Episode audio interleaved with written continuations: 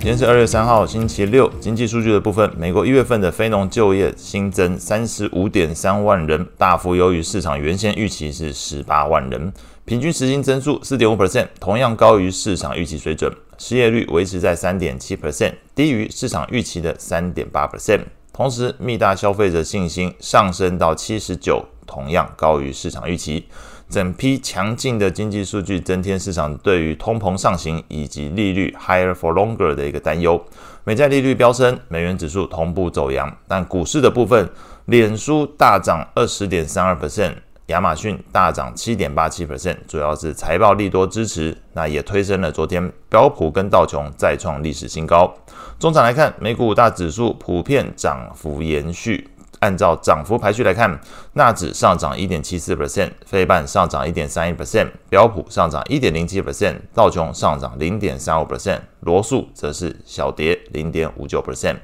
美股七雄涨跌互见，唯二下跌的是苹果，下跌零点五四 percent，特斯拉下跌零点五 percent。情绪面的部分，恐慌指数 VIX 下跌零点二二 percent，收在十三点八五。CNN 的恐贪指标状态维持在贪婪的阶段，指标读数为六十七。标普十大类股里面，涨幅前三名是通讯服务上涨四点六九 percent，非必需消费上涨二点四九 percent，科技类股上涨一点三二 percent，所以再次有这个三剑客包办。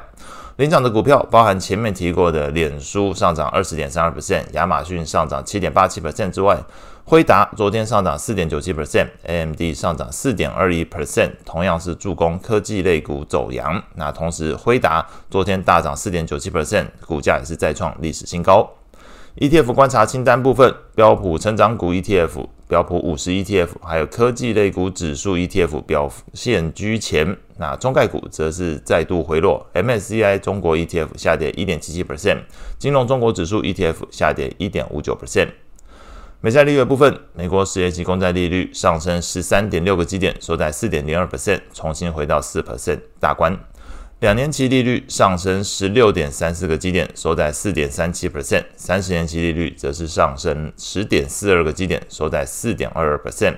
ETF 表现上，长天基金在 ETF TLT 下跌二点二一 percent，投资等级债券 ETF LQD 下跌零点九一 percent，高税在 ETF HYG 则是下跌零点四五 percent。